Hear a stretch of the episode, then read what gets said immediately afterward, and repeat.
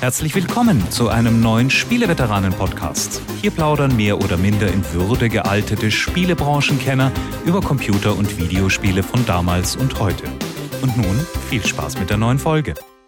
Willkommen zur 184. Folge des Spieleveteranen-Podcasts. Heute wie immer in der Leitung Heinrich Lehnhardt. Und ebenso unverzichtbar natürlich Jörg Langer. Und ein Gast wird sich bald zu uns gesellen. Wollen wir ihn schon verraten? Äh, wir, wir, können ja schon mal geheimnisvoll andeuten, weil also der Gast hat heute unser Hauptthema mitgebracht. Er hat sich ein altes Spiel gewünscht und der andere Hint ist, er meinte, er wird also frisch vom Fußballplatz sich dann in unseren Podcast einschalten. Jetzt ist natürlich in der neuen Bundesliga-Saison schon so mancher Trainer gegangen worden, aber ich glaube, er ist nicht einer von denen. Aber das muss er uns dann genauer erklären. Okay, und die, die Auflösung ist, was ist das alte Spiel heute? Genau. Ja, was ist der alte äh, Gast und was ist das neue? Nein, äh, das Spiel heißt Eye of the Beholder und das war damals ein wirklich grafisch sehr aufwendiges, von Westwood programmiertes AD&D Dungeon Crawler RPG in der klaren Tradition von Dungeon Master. Und unser Gast heute, der Benedikt Plus Flessencamper, der soll uns mal erklären, warum ihn das als jungen Mann so gebannt hat und wie er das aus heutiger Sicht sieht. Wir durften oder äh, ja auch wieder spielen. Ob das ein Durften oder ein Mussten war, wird sich in der Diskussion noch klären, oder? also ich, ich liebe es, Computerspiele zu spielen. Darum hat es mir schon auch Spaß gemacht. Nee, nee, auf jeden Fall. Ja, und dann werden wir mit dem Benedikt natürlich ein bisschen plaudern. Er ist, glaube ich, zum ersten Mal bei uns im Podcast. Ich war schon mal bei ihm im Podcast und wir, wir wollten auch ein bisschen crossovern äh, in diesem Herbst. Und er wird also in, in wenigen Minuten äh, hoffentlich dann in die Sendung kommen, wenn ihm nicht gerade die Bayern noch ein Angebot machen oder so. Obwohl, die haben ja einen Trainer, glaube ich. Also die sind im Moment äh, ganz, ganz gut eingedeckt. Aber bis es soweit ist, Jörg, ähm, bevor wir beholdern, was, was haben wir denn an News und Spielerlebnissen zu bieten? Also an Spielerlebnissen habe ich etwas sehr Strategisches, was aber auch ein gutes Retro-Thema ist. Äh, ich habe nämlich die Ehre gehabt, sozusagen die äh, Preview-Version von Age of Empires 3 Definitive Edition zu spielen. Mit den Definitive Editions muss man ja mittlerweile sagen, äh, kann man schon ein eigenes Regal anlegen äh, mittlerweile, weil es so viele gibt. Mafia Definitive Edition und was weiß ich Definitive Edition und nun eben auch Age of Empires 3 Definitive Edition. Und ich bin beeindruckt, wie oft und schnell du da alle Silben auf die Reihe kriegst. Ja, und vor allem, ja, ich habe das geübt, weil äh, es auch, glaube ich, so richtig ausgesprochen ist. Im Deutschen neigt man eher dazu, das irgendwie Definitive Edition oder so zu nennen. Aber äh, ja, also langer Vorrede, äh, kurzer Sinn ähm, wir haben ja schon auch in diesem Rahmen über die Age of Empires 2 D.E. gesprochen von einem Jahr, die ich auch sehr gut gelungen fand, zumal sie die alte Pixel-Grafik rübergebracht haben in einer 3D-Engine und das schön so auf 4K auch und mit extra super High-Res 4K-Texturen und allem. Und jetzt bei Age of Empires 3 war es ja so, dass das 2005 schon in 3D erschien. Da könnte man sich jetzt denken, naja, das war ja dann einfach. Aber in Wahrheit haben sie da wohl auch viel Arbeit reinstecken müssen, weil natürlich die Assets von damals, also rein so der Polygon-Count und alles äh, pro, pro Figur, sehr viel geringer war, als man das heute den Leuten zumuten kann. Ich muss aber sagen, dass mir die jetzt natürlich verschönerte 3D-Grafik weniger gut gefällt als diese Pseudo-Pixel-Grafik von, äh, von der äh, Age of Empires 2 Remake-Version. Ich habe gleich eine spielerische Frage, weil wenn ich das dritte Age of Empires richtig in Erinnerung habe, war das ja deutlich weniger episch. Das war ja mehr so auf Kolonisierung und so, ne? Und ein kleinerer Zeitrahmen. Stimmt das? Haben die spielerisch da irgendwas auch geändert? Nee, also es sind immer noch diese grob 300 Jahre, die du aber auch nur zusammenkriegst, wenn du die beiden Add-ons einberechnest. Also die, die uh, War Chiefs-Kampagne, wo du dann quasi einen Indianerstamm gespielt hast äh, und die Asian Dynasties äh, Zusatzkampagne. Wenn du die mit reinnimmst, dann sind so etwa 300 Jahre abgedeckt. Ja, das hat mich damals auch gestört. Mich hat aber auch die 3D-Grafik gestört und mich haben einige spielerische Details gestört. Was ich hingegen gut fand oder zumindest eine interessante Idee, war die Heimatstadt. Kannst du dich da noch dran erinnern? Dunkel. Also jedes der Völker, es gab im Original mit den DLCs äh, 14, jetzt sind es nochmal zwei mehr, also macht 16. Jedes dieser Völker hat eine quasi europäische Heimatstadt. Oder wenn es natürlich Asiaten sind oder Indianer, macht das keinen Sinn, aber auf jeden Fall eine Heimatstadt. Und die Idee ist halt, dass diese ihrer Kolonie äh, regelmäßig Vorteile schickt, also Nachschub, Vorräte, solche Geschichten. Und was sie dir schickt, das kannst du über ein Kartendeck beeinflussen. Und die Karten wiederum bekommst du halt erst im Laufe der Zeit durch Gebäude und äh, Technologiestufen und so weiter. Und ähm, das fand ich ein interessantes Prinzip, äh, was sie jetzt auch noch so drin haben. Allerdings hast du das Freischalten, also dieses äh, quasi, dass es wie so in einem Rollenspiel quasi deinen Charakter darstellt. Äh, das hast du nur im Solo-Modus, während bei den äh, Geplänkeln gegen den Computer oder auch im Multiplayer-Part gegen andere Spieler da haben sie jetzt für sämtliche Nationen von Anfang an alle Karten freigeschaltet. Das heißt, da ist der Witz jetzt eigentlich nur noch, wobei das ist ein, also ein, ein großes nur noch, also kein kleines nur noch, dass du dir halt für dein Volk und das, was du da jetzt spielen willst als Strategie, dir die richtigen Karten zusammen äh, suchst. Also du hast nach wie vor, wie in den vorher äh, erschienenen Age of Empires Spielen, hast du vier Technologiestufen pro Partie, die du halt über letzten Endes Ausbau deines Stadtzentrums freischaltest. Und für jede der Technologiestufen hast du quasi eigene Karten, die du dann quasi äh, meistens im Prinzip automatisch äh, als, als Nachschub oder als, ja, letzten Endes sind es wie kleine Cheats eigentlich ähm, geliefert bekommst. Und das finde ich aber eigentlich keine blöde Änderung nach dem Motto im Multiplayer-Modus, gerade wenn man jetzt auch die Remake-Fassung spielt, man kennt es vielleicht noch gut, warum soll man da jetzt für alle 16 Nationen einzeln nochmal alle Karten freispielen?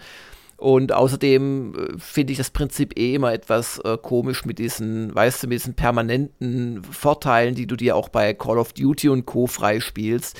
Da, da haben Spieler, die es schon tausend Stunden gespielt haben, eh schon eine Menge Vorteile, weil sie es einfach besser beherrschen. Und dann haben sie auch noch die besseren Waffen oder die besser zu ihrem Spielstil äh, passenden Waffen. Und das haben sie dadurch ausgeglichen. Ansonsten ist nicht so viel Neues drin, also nicht, nicht so viel Neues wie bei Age of Empires 2. Und sie haben etwas, was mich massiv gestört hat bei Age of Empires 3, auch immer noch drin. Und zwar können alle Schützen und vor allem auch die Artillerie durch alles durchfeuern. Also egal, ob, ob es äh, Mauern sind von der Stadt oder auch äh, Berge auf der Karte, die feuern da einfach, also nicht etwa, könnte man ja meinen, ja, ballistische Schussweise von der Kanone drüber, nee, nee, die schießen da mitten durch. Das ist wirklich komisch und das, dass sie das nicht geändert haben, finde ich blöd. Ja, ansonsten haben sie wohl an der KI einiges gemacht, also dass, dass der Computer einfach seine Karten besser einsetzt und auch äh, besser spielt. Ich habe es ehrlich gesagt erst zwei, zweieinhalb Stunden gespielt. Ich mag da jetzt nicht meine Hand ins Feuer legen, dass das wirklich so ist. Aber warum soll es nicht so sein?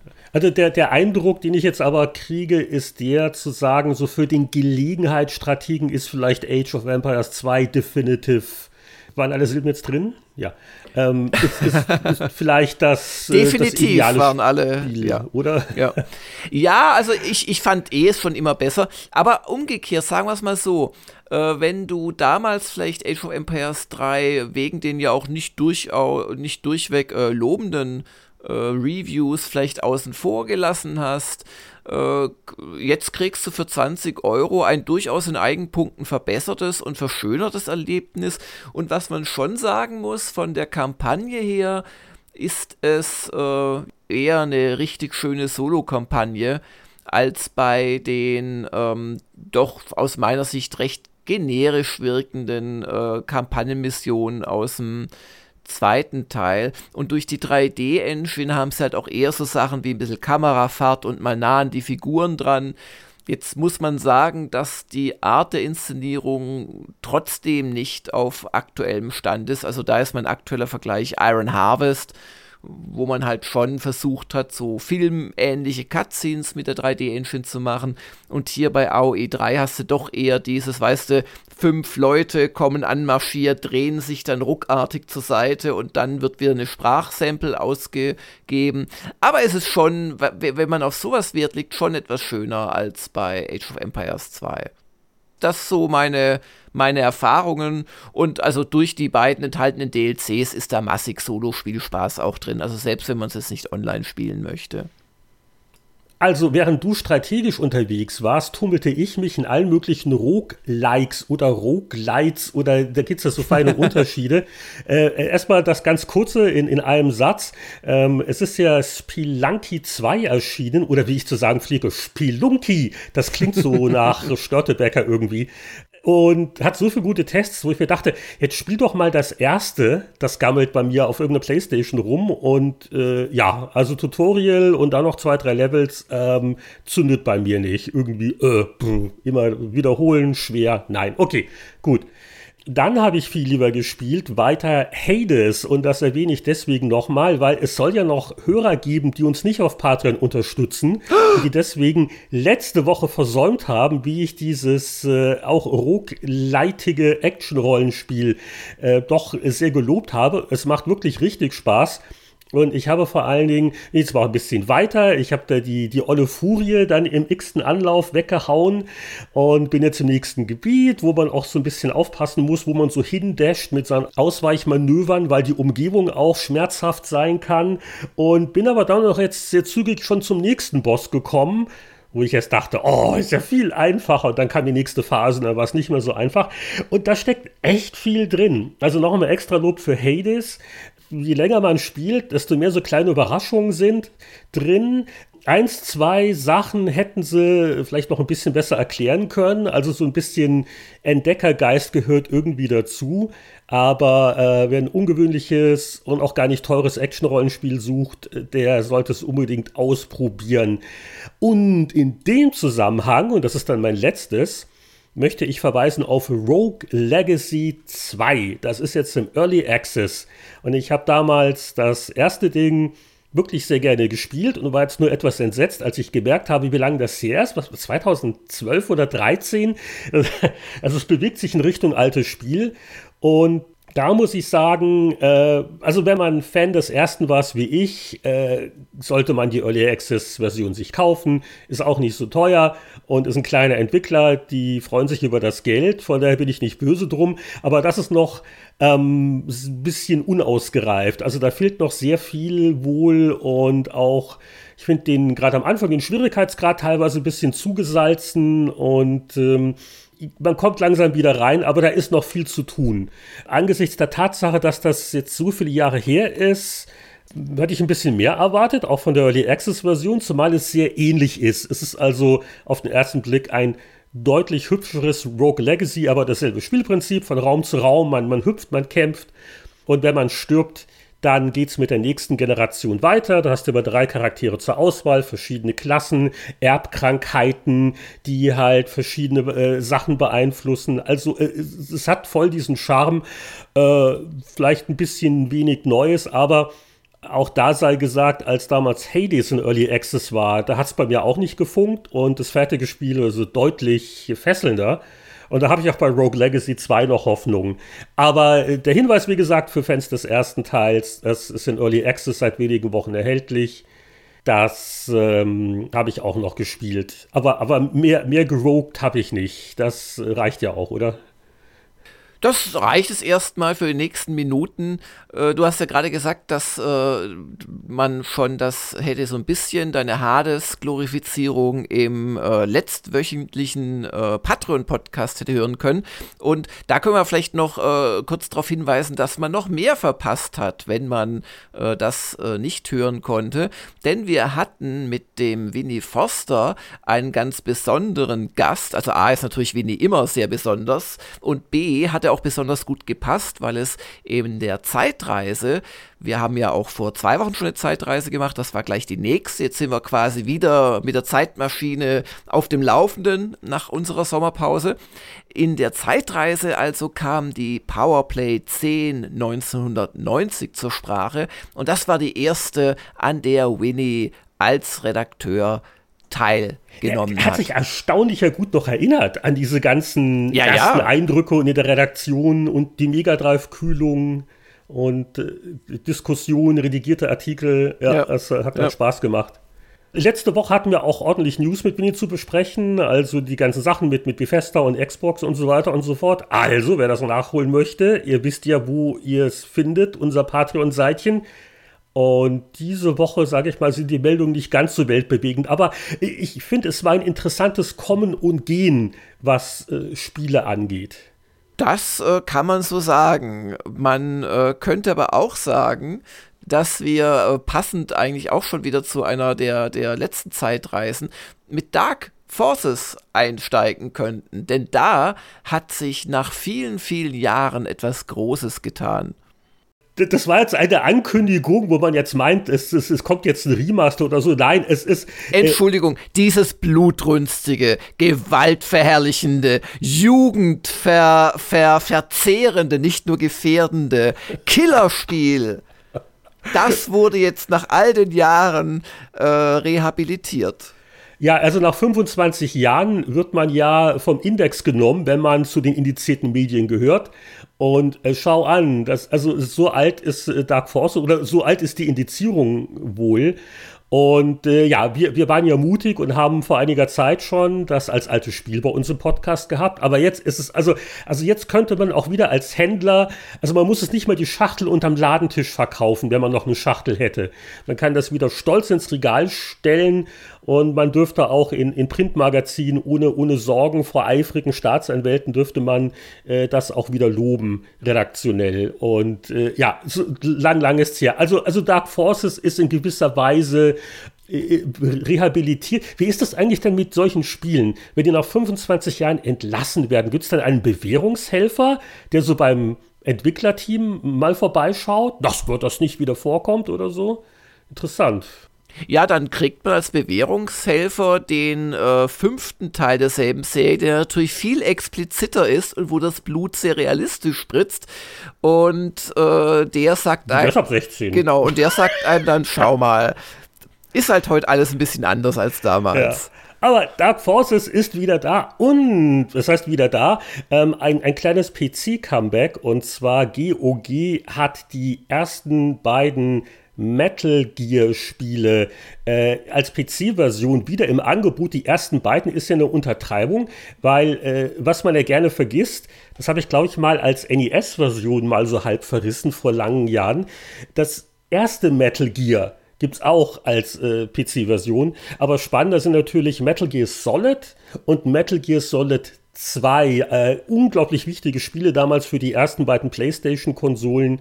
Äh, Gibt es jetzt wieder auf äh, GOG für einen PC. Äh, war wohl eine Zeit lang nicht erhältlich und Metal Gear, ja, ist eine Erwähnung wert, sage ich mal. Aber äh, Jörg, äh, es hat uns aber auch ein Spiel verlassen und das ist jetzt so ein bisschen schon tragisch. Ja. Ich, ich weiß nicht, wie du jetzt da die letzten Wochen damit noch verbringen willst, bevor dieser Meilenstein verschwindet, weil das ist ja die Tragödie mit solchen Online-Spielen, wenn die Server abgeschaltet werden, dann sind alle Gurken weg sozusagen. Genau, alle Gurken sind abgeerntet für immer.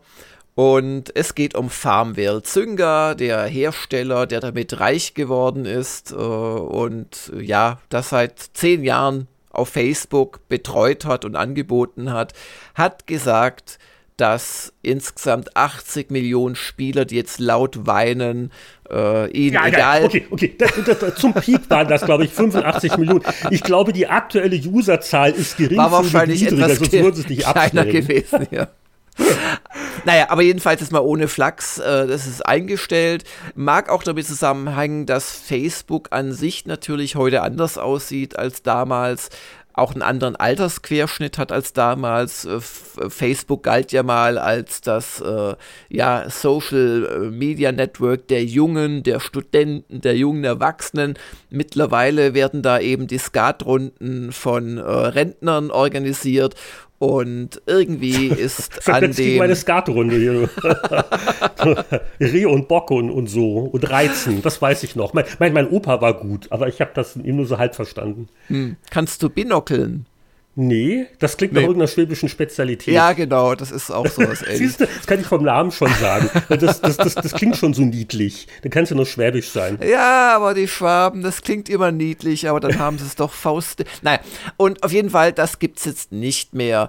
Und also zu, zum Jahresende, also noch, noch kann es man. Hat, also es, es, es hat auch einen euch. Grund. Genau. Also es ist nicht einfach so, dass, wie du böse vermutest, ihnen die Spieler ausgegangen wären, obwohl es natürlich keine 80 Millionen mehr gewesen sein werden, sondern äh, Adobe Flash Player wird nicht mehr aktualisiert ab Jahresende Ach, oder ja, auch aktuell schon.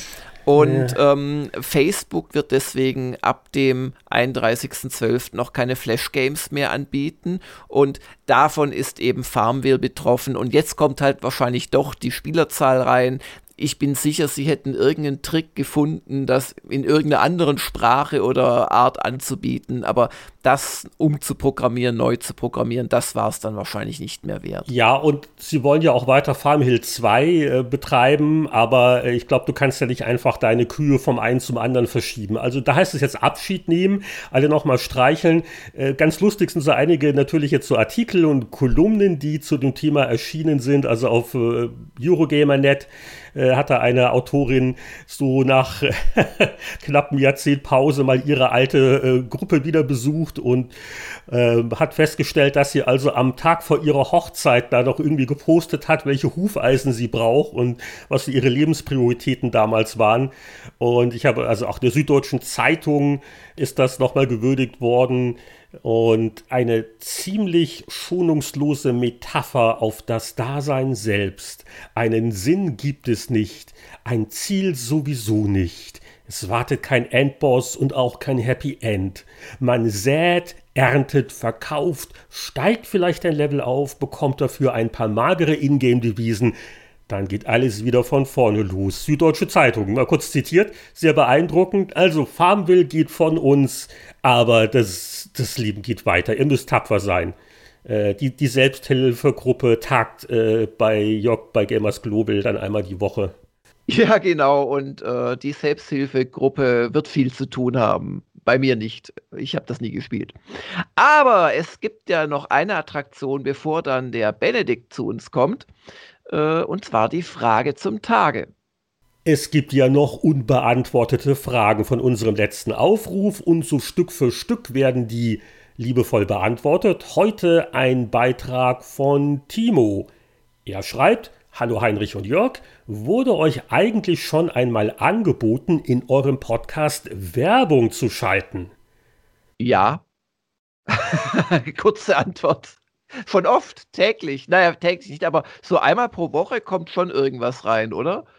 Ja, es gibt äh, Agenturen, die sich wohl auch jetzt auf sowas spezialisieren. Ähm, es gibt immer wieder mal so, so Massenanfragen, also jetzt keine individuellen, liebevollen Angebote äh, nach dem Motto, oh, kann man da Artikel oder, oder Themen platzieren.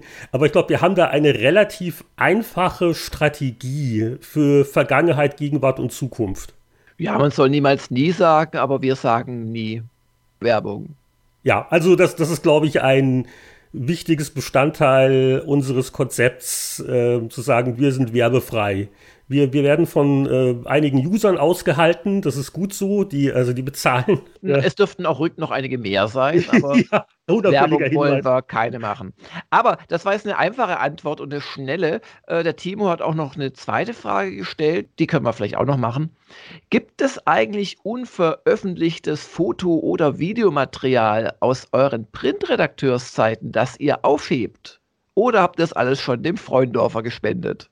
Ja, dem Freundorfer gespendet ist ja also eine sehr freundliche Darstellung. Er, er, er hat ja Beutegut äh, quasi äh, sich gesichert, sind wir auch sehr froh drum.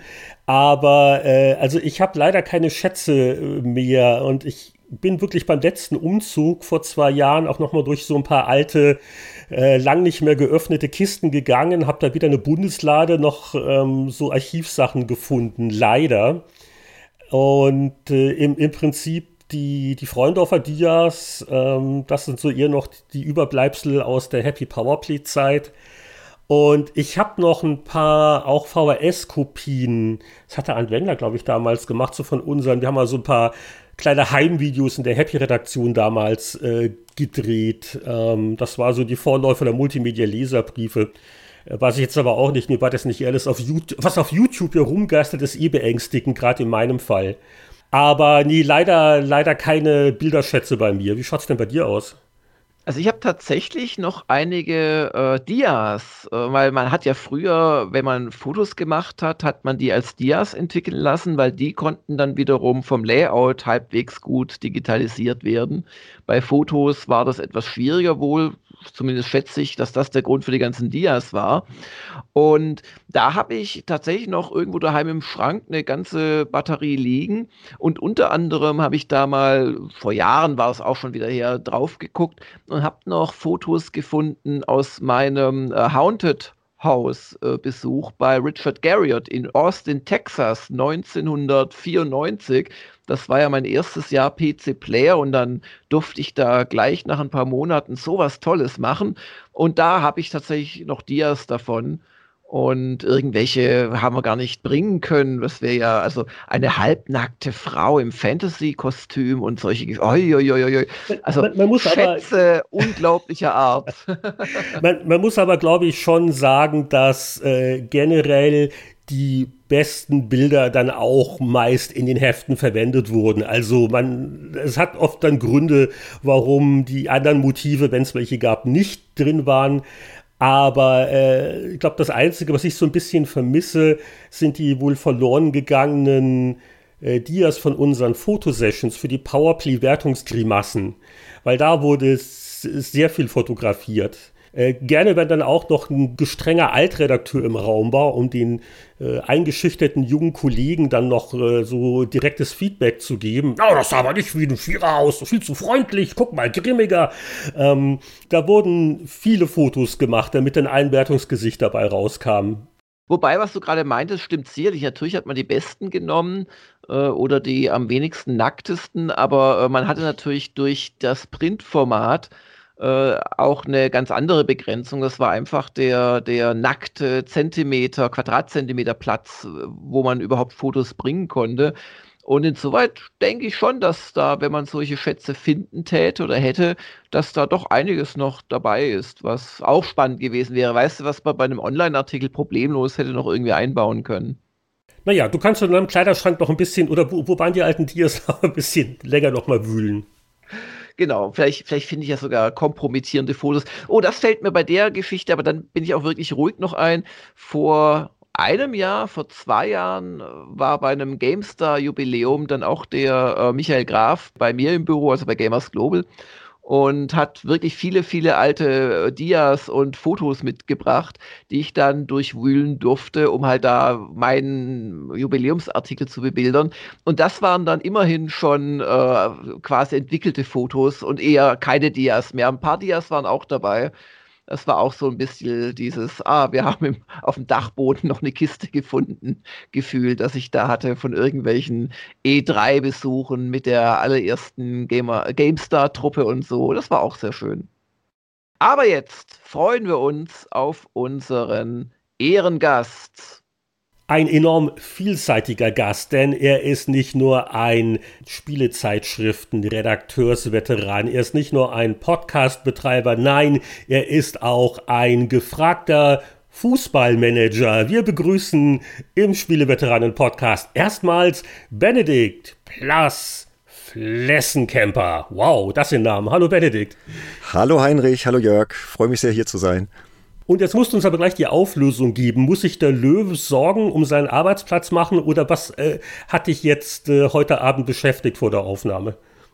Das ist eine gute Frage. Äh, gut, das müsste er sich vielleicht eh schon länger, aber ich glaube, das ist ein anderes Thema. Ähm, ja, ich komme gerade frisch vom Fußballplatz, denn ich bin auch noch Fußballtrainer nebenher. Ich trainiere eine U13 Jugendmannschaft. Also das sind Kinder, Jungs unter 13 Jahren. Genau. Das klingt ähm, fordernd. Oder sind die alle brav und respektieren den Trainer?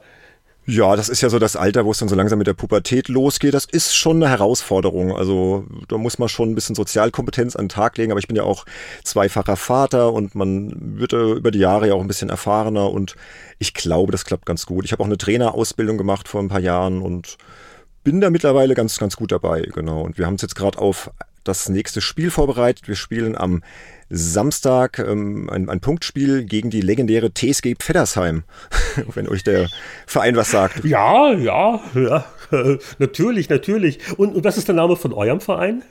Wir sind der TSV Gau-Odernheim. Das ist Ach so, ja, dann weiß ich jetzt endlich. Ja, also wow. Kennst du ja oder? aus den, aus den Fußballmanager-Spielen. Ja, ja, also. Ich war das, da schon drin. Ja. Ja, damals ein kleiner IFA Cup. Champion, Championship und so League, ja, genau. Und äh, das war ja auch jetzt nicht so leicht, oder? Mit, mit der ganzen Corona-Geschichte. Ähm, also, äh, da, ihr durftet ja auch eine Zeit lang gar nichts machen, oder? Genau, eine Zeit lang war äh, kompletter Cut, da hieß es dann äh, kein Kontaktsport kein, oder gar kein Sport und dann irgendwann wurde es ja gelockert und dann durften wir uns zumindest wieder auf dem Platz sehen, mussten dann aber immer in, in Gruppen trainieren, aber auch noch auf Abstand, was bei einem Kontaktsport wie Fußball natürlich ein bisschen schwierig ist. Also sprich, du, du stellst dann halt... Abstand halten. Genau. Nee, kein Zweikampf. Also es war dann rein isoliertes Techniktraining möglich, Torschuss und so Geschichten. Hast dann halt Hütchen aufgebaut, ne, so immer 1,50 Meter Abstand.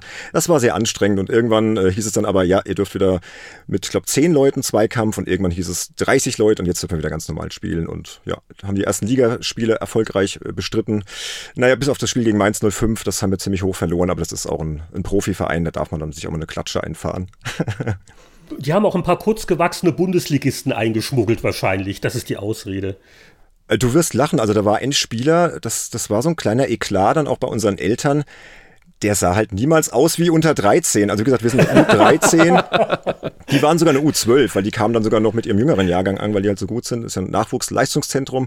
Und der sah halt aus wie 15, total athletisch, hatte schon so einen leichten Flaum, so, so, so, so ein kleines Bärtchen und ja, das. Sehr verdächtig. Aber was ich fragen wollte, kommt ihr dann auch so im Sportwagen, wo, wo sie dann gefahren werden oder und, und haben so ihr Goldkettchen schon oder ist, ist es noch nicht ganz so die, sind es nicht, nicht ganz die Auswüchse des Profi-Fußballsports? Also die 05er kam tatsächlich mit einem Mannschaftsbus an, aber das haben wir sonst gegen andere Vereine auch nicht. Also das also wir, wir spielen schon relativ hochklassig, aber das ist jetzt noch nicht so das Niveau normalerweise. Aber die kamen im Mannschaftsbus an und die waren auch schon vor mir da, obwohl ich immer der Erste bin, der, der den Platz aufbaut. Und äh, also das war schon beeindruckend, professionell für das Alter. Ja. Aber in 10, 15 Jahren, wenn einer deiner heutigen Schützlinge dann so Weltfußballer des Jahres wird, dann wird er in seiner Dankesrede mit tränenerstickter Stimme kurz nach der Mama dem damaligen Jugendtrainer danken, dem er alles, wirklich alles zu verdanken hat, oder? Das wäre schön. Dann ja auch ein Scheck oder ein Pelzmantel oder so. Nö, da würde ich mich natürlich extrem freuen, wenn das so wäre. Ich habe auch wirklich ein paar sehr talentierte Kicker, die spielen dann auch schon ähm, hier auf DFB-Stützpunkten, so habe ich so zwei, drei. Also das ist gar mhm. nicht mal so unwahrscheinlich. Mal abwarten. Also, hm. Schauen wir mal. Jetzt Erstaunlicherweise haben wir dich äh, heute nicht im Podcast, um über Jugendfußball zu reden, auch wenn der Eindruck jetzt vielleicht aufgekommen ist. Sondern, Benedikt, gib uns mal so die Kurzversion des Lebenslaufs, so quasi von, von Fun Generation zu Games Insider. Was machst du so medial gesehen? Ja, also ich bin Journalist, so, so wie ihr, ne, im weitesten Sinne. Und äh, da, Überraschung, äh, vor allem im Bereich Computer und Videospiele. Und mein Einstieg äh, glückte mir 1999, eben bei der Fun Generation. Wer sie nicht kennt, das war ein Multiformat-Videospielmagazin, damals in äh, Höchberg bei Würzburg. Das war eine extrem verrückte Zeit, ähm, über die wir auch in unserem Podcast schon einiges erzählt haben. Dazu kann ich ja gleich noch ein bisschen was sagen. Und ja, da bin ich dann irgendwie reingerutscht und dieser Job hat mich dann auch erfolgreich vom äh, Studieren abgehalten. So der Klassiker, ne? Ähm, und ich bin dann da als Redakteur eingestiegen und das war, wie gesagt, eine sehr verrückte Zeit. Man ist da auch relativ schnell aufgestiegen. Also ich glaube, ich war nach acht, neun Ausgaben dann auf einmal Chefredakteur, was irgendwie total verrückt schlecht. war. Ja.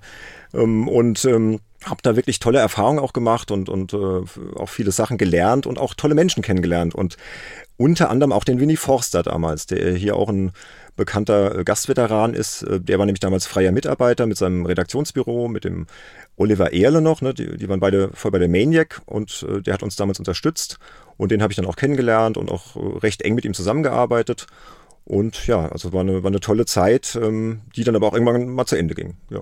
Und dann bin ich auf die dunkle Seite der Spielindustrie gewechselt. Also sprich, ich bin auf die PR-Seite gewechselt. Das war dann 2000. Ähm, wie es der Zufall so will, hat ein, ja, ein Bekannter von mir aus Worms, das ist meine Heimatstadt, eine Firma gegründet damals, Blackstar Interactive, ein PC-Spiele-Publisher und der suchte einen Pressesprecher und der hat halt mitbekommen, dass ich da bei der Fun Generation war und eigentlich wollte ich mein Studium dann noch abschließen, aber dann kam der halt dazwischen mit einem ja, mit einem attraktiven Jobangebot und äh, Firmenwagen und also unglaubliche Geschichten eigentlich äh, für die damalige Zeit und ich dachte, hey, schau es dir mal an. Ich war jung, brauchte das Geld, ne, und wie es halt so ist. Und dann bin ich dann in diesen Job reingerutscht. Und ich glaube, da habe ich Jörg auch schon mal, mal, getroffen in der Redaktion oder so. Ich weiß gar nicht, Jörg. Ziemlich sicher, ja, ja. Aber ich weiß es auch kein Schwank zu erzählen, ganz Das, das war auch ein hartes Brot, weil Blackstar ja. hat da jetzt nicht nur äh, die AAA 90er Wertungssachen rausgebracht. Nee, ähm, Blackstar hat. Wobei es war nicht das alles ist schön schlecht. gesagt. Also die, ja, die sagt euch Europa Universalis. Ehemaliger Pressesprecher, es war nicht alles schlecht. Europa Universalis sagt mir was vom Namen her zumindest. Genau, das haben die damals in Deutschland gepublished. Also da habe ich die PR für gemacht. Das, mhm. Also das war noch ganz okay, glaube ich. Aber sonst, ihr wart schon eher so im, im Deutsch-Aufbauspiel, Genre etc. gerne auch ein bisschen so, oder? Genau, Oil Tycoon war ja. noch einer der Titel, die ich betreut habe. Software ja, ja, Tycoon, genau. das war dann schon nicht mehr ganz so gut. Das war aber irgendwie so ein Zwei-Mann-Projekt. Was noch ganz okay war, war Siege of Avalon. Das war so ein Episodenrollenspiel. Weiß nicht, ob euch daran erinnert. Ich glaube, das war dann auch bei der GameStar auch mal auf einer CD drauf oder so. Dunkel, ja, ja, ja und ein Ego-Shooter namens Hired Team Trial, der war aber ehrlich gesagt ziemlich ja, grottig. Ja, so ja, das war dann die Trial-Version. genau, ja. Ja, und dann wurde es halt immer schlimmer, sag ich mal, mit der Produktqualität und dann irgendwann äh, lag dann so, so, ein, so eine Moorhuhn-Kopie auf meinem Schreibtisch. das war der Schuh des Manitou. Das, das kann es nicht gewesen sein, das Sinn des Lebens. Nee, also der, der Schuh des Manitou war dann, ähm, das war ja so, ein, so ein Spieltier zu diesem Bully Herwig-Film. Ja, ja der ja eigentlich ganz amüsant war, aber das Spiel war, boah, das war ganz, ganz übel und da merkte ich schon, dass ich mich da irgendwie äh, auf Dauer nicht, nicht, äh, ja, auf Dauer nicht glücklich werde in dem Job und ähm, dann ging es Blackstar auch nicht so gut und so. Man merkte dann schon, okay, ewig wird diese Firma wahrscheinlich mit mhm. den Produkten nicht überleben. Und dann habe ich beschlossen, äh, das zu machen, was mir eigentlich viel, viel näher liegt. Und das ist halt der Journalismus. Und dann habe ich meine Agentur gegründet. Das war Oktober 2001. Meine Medienagentur Plasma heißt die. Und das mache ich seitdem. Also seitdem bin ich äh, Journalist und ähm, mache das auch nicht alleine, habe hab äh, viele freie Mitarbeiter, mit denen ich zusammenarbeite. Wir hatten da ja auch schon Berührungspunkte, ne, der Heinrich und ich, so in den letzten Jahren. Und ähm, damals, als äh, tieronline.de noch richtig äh, Content äh, gemacht hat, so geschriebene Sachen. Genau, tieronline.de Spiele. Genau. Und ja, man hatte auch, auch sehr viele äh, ja, Höhenflüge und Abstürze, sag ich mal, mitgemacht in der Zeit. Also ich habe von der, der Hochzeit der, der Printspielemagazine so, so bis, bis zu den ganz schlimmen Zeiten eigentlich jetzt alles schon mitgemacht und habe, denke ich, für so ziemlich jedes existierende und nicht mehr existierende Spielemagazin schon irgendwas beigesteuert und ähm, da hatten wir ja auch immer wieder beruflich miteinander zu tun. Ich glaube, Jörg wie jetzt nicht so viel, ne, aber auch mal gelegentlich irgendwie so. Ich bis weiß gar nicht. Nö, aber wir können ja mal, also wie schon, du hast ja schon den Sönke vorgeschickt, wir können ja auch mal irgendwie da was machen. Also da fällt uns bestimmt was ein. Ja, wir, wir treten ja bald an. Äh, jetzt erklär mal kurz unser Podcast-Austauschprogramm. Also, heute wurde Benedikt in Ketten gelegt und ist bei den Spieleveteranen dran. Hilfe! Aber wir, wir revanchieren uns irgendwann im Oktober, richtig? Genau, schon demnächst, ja. In, in Folge 13 dann bei uns. Genau. Folge 13 von Games Insider, korrekt? Das ist jetzt Zufall, dass es gerade die 13 ist. Es ist die 13, das ist jetzt Zufall, genau. Okay. Hm? Hm. Wieso bist du keine, abergläubisch? Genau, keine abergläubischen Hintergedanken. Verschwörungstheorien. Nee, nee, wir haben da ganz, ganz tolles Thema. Sollen wir es schon verraten, oder? Wenn du willst, ist ja dein Podcast. Du kannst alles verraten. Ja, also wir wollen da mit euch dann über das Thema Spielewertung sprechen weil das ist, glaube ich, ein, ein, Thema, wo wir alle extrem viel zu erzählen haben und äh, wollen immer mal so ein bisschen ja, drüber philosophieren. Sinn und, und, Unsinn von Spielewertungen, aber auch mal vielleicht so bestimmte Tests und, uh, uns anschauen, die wir geschrieben haben, die so ein bisschen in Erinnerung oh. geblieben sind, wo wir vielleicht ja auch noch stolz drauf sind und die, wo wir sagen, hey, da stehen wir heute noch dahinter, hinter der Wertung oder halt auch genau das Gegenteil. Außerdem habe ich noch so ein, zwei Anschläge mit äh, auf euch vor, aber die verrate ich jetzt noch nicht. das okay, schön, okay. Also. Ganz, ganz nette Geschichten, aber nein, ganz, ganz nett. Genau. Vor 27 Jahren, Heinrich Lehnhardt, hast du geschrieben, ich zitiere, Komma. Dieses Blackstar-Spiel. ja, genau. Ja, Siege of Avalon verrissen, völlig oh, zu Unrecht. Ja. Das war doch so schön. Mhm. Ja, ja. Also da, da, werden wir auch sicher noch mal darauf hinweisen, wenn diese Folge zu haben ist. Also den Podcast gibt es ja schon, Games Insider. Und äh, wir sind dann äh, die 13 sozusagen. Aber heute bei den Spieleveteranen wollen wir über ein ganz bestimmtes altes Spiel plaudern.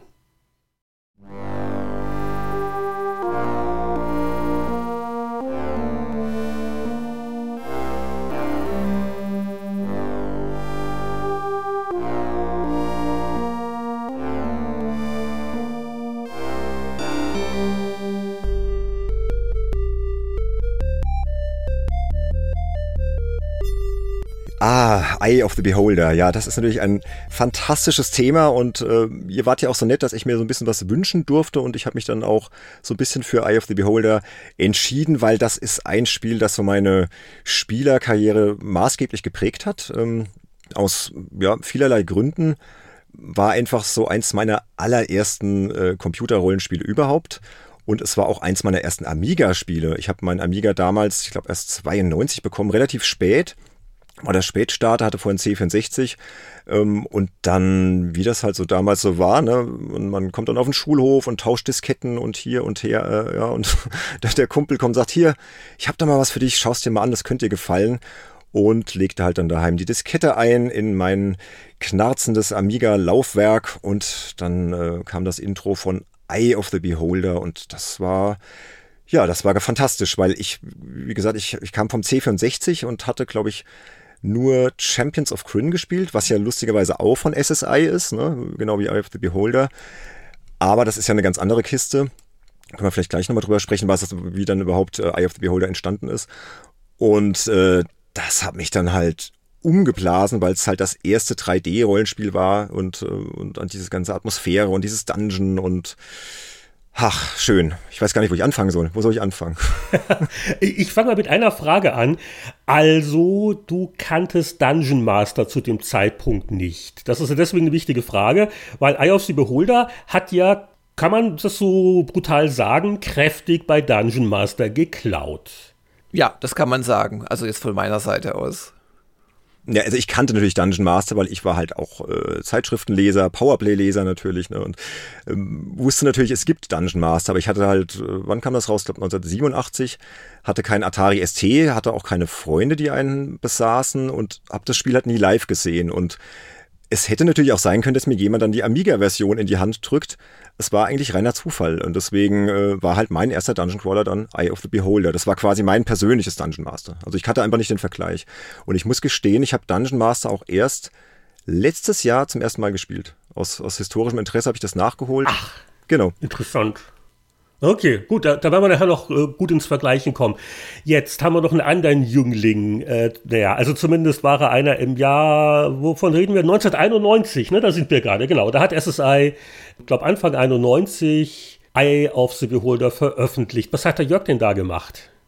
Da hatte ich mir, glaube ich, also nicht Anfang 91, sondern eher so Richtung Sommer, da hatte ich mir einen spieletauglichen äh, PC endlich geleistet, so mit VGA-Karte und so und ganz modernem Zeug und einem 386, wenn ich mich richtig erinnere, weil ich nämlich das neueste Ultima spielen wollte. Das war damals Ultima 7, das da im Anflug war. Und insoweit habe ich Eye of the Beholder nicht mehr derart hochschätzen können, zumal ja 92 auch schon Ultima Underworld rauskam, was natürlich rein technisch, aber auch insgesamt mit so einem alten Dungeon Crawler den Boden aufgewischt hat. Also dann wenig später schon. Aber ähm, ich habe es dann später tatsächlich gespielt und natürlich jetzt nochmal. Und man muss schon sagen, dass es für die damalige Zeit und für ein Amiga schon eine richtig schöne Grafik hatte. Und ich rede nicht von irgendwie der äh, AGA-Version, sondern von der ganz normalen. Das haben sie schon richtig schön hinbekommen. Benedikt, fass doch vielleicht einfach nochmal das Spiel zusammen. Was macht man in Eye of the Beholder? Ja, Eye of the Beholder, das ist, ist klassischer Dungeon Crawler. Ähm, wie gesagt, ihr habt es ja schon gesagt, nach Machart von Dungeon Master im Prinzip dreist geklaut. Es gibt äh, zwölf Stockwerke, die man erkundet. Man, man baut sich da am Anfang eine Party aus, aus vier Charakteren. Äh, Eye of the Beholder nutzt ja das ähm, AD&D-Regelwerk der zweiten Edition, wenn ich mich jetzt nicht täusche.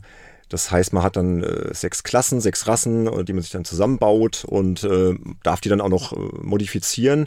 Ich weiß nicht, habt ihr das bei eurer Wiederspielrunde auch gemacht, dass ihr dann die Werte fleißig nach oben korrigiert habt? Oder? Ja, das ist das, das eingebaute Cheat-Menü, ne? genau, ja, das ja. eingebaute Cheat-Menü, ja. Das Klar doch. Okay, also kurze Charakterfrage an euch beide. Gab es Charaktere, die nicht überall 18 hatten, wenn durch die Rasse überhaupt möglich? Ehrlich gesagt, nein. Also ich habe ich hab bei Attributen, die für die Klasse völlig unbedeutend sind, habe ich es nicht auf 18 gemacht, einfach damit es noch so ja, ehrenhaft ja, aussieht. So, so habe ich es auch gemacht. So, aber, aber alles, was relevant ist, ja, so bei, ja, beim genau. Krieger, ja, ja. Aber, aber beim Krieger hast du ja nicht 18 Doppelpunkt äh, 18 gemacht, oder? Hast du vielleicht 18 Doppelpunkt 02 gemacht, oder? Genau, 02, ja, 03, ja, also damit bisschen, man muss ja nicht übertreiben. Ja, ja, genau. Ja. Ja, und damals, äh, was ich eine ganz lustige Anekdote, als ich das damals zum ersten Mal am Amiga gespielt habe, da hatte ich gerade eine massive Herr der Ringe-Phase. Also ich war ein riesen Tolkien-Fan und total im Fantasy-Fieber und habe mir natürlich dann eine Party so nach Herr der Ringe-Vorbild äh, geschaffen und auch die Charaktere so benannt. Irgendwie, keine Ahnung, Boromir war dann so der, der, der, der Paladin in vorderster Front und Gimli der Zwergenkrieger und ähm, Gandalf natürlich der Magier und äh, ich glaube Legolas war dann irgendwie mein Kleriker, was irgendwie überhaupt keinen Sinn ergeben hat, aber egal, war halt der Name und das war ganz wichtig für mich irgendwie so, das hatte so diese, diese Connection zu Herr der Ringe und auch wenn das jetzt gar nichts mit Herr der Ringe zu tun hat, aber es, es hat so meinen Fantasy-Nerv damals getroffen. Ich weiß nicht, ihr war da ja wahrscheinlich schon ein bisschen länger im Genre unterwegs, für euch war das wahrscheinlich nicht ganz so beeindruckend, aber für mich war das, war das fantastisch. Ja, also in der Redaktion Powerplay haben wir schon ein bisschen die Nase gerümpft. Wir werden nachher ja auch ein bisschen noch aus Testberichten zitieren, weil wir ja so Dungeon Master verwöhnt waren. Äh, Fanden es aber trotzdem ganz gut. Äh, es war natürlich ein hübsches Spiel und es hatte halt äh, viele Dinge, die bei Dungeon Master innovativ waren, äh, geschickt adaptiert und das war ja für 91 immer noch beeindruckend. Also nicht nur diese 3D-Perspektive, sondern also der Echtzeitablauf und natürlich die Bedienung. War komplett mausgesteuert. Und äh, das fühlte sich natürlich dann so viel einnehmender an, als, sage ich mal, die früheren AD&D-Spiele mit diesem, diesem alten 2D-Rundentaktik-Kampfsystem. Also das war schon sehr beeindruckend. Und zur Atmosphäre hat natürlich auch der Sound stark äh, beigetragen. Also wenn, wenn, wenn da das Wasser tropft und in der Ferne so ein Monster irgendwie die, die Schritte pochen oder es raschelt, äh, das finde ich auch heute noch unterm Kopfhörer sehr beeindruckend. Ja, das ging mir auch so. Also das ist teilweise schon fast ein bisschen gruselig, ne? Wenn dann so die Schritte hallen und du weißt, irgendwo laufen da wieder irgendwelche Drow-Krieger rum, da diese, diese Dunkelelfen in den unteren Stockwerken und so. Das war schon, ja, schon, schon beeindruckt, auch heute noch, das stimmt, ja.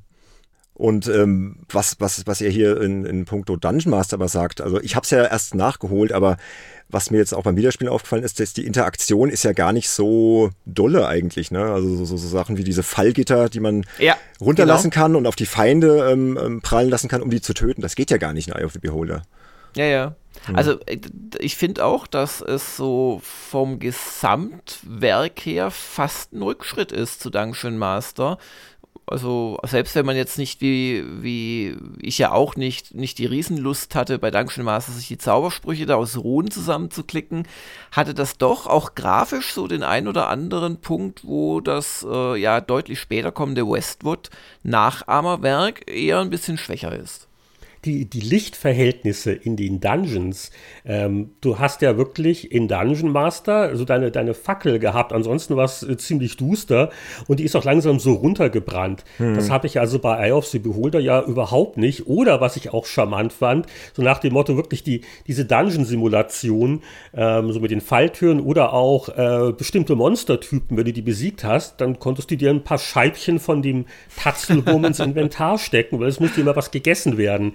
Und äh, das wirkte schon äh, mehr noch wirklich wie, ja, wie eine, wie eine lebendige Spielwelt. Und das hat die Holder äh, so mit, mit Abstrichen, mit leichten Abstrichen, sage ich mal, übernommen, aber äh, es war auch ein bisschen leicht, leichter zugänglich. Ich glaube, der Schwierigkeitsgrad bei Dungeon Master war schon knackig. War schon sehr knackig, ja.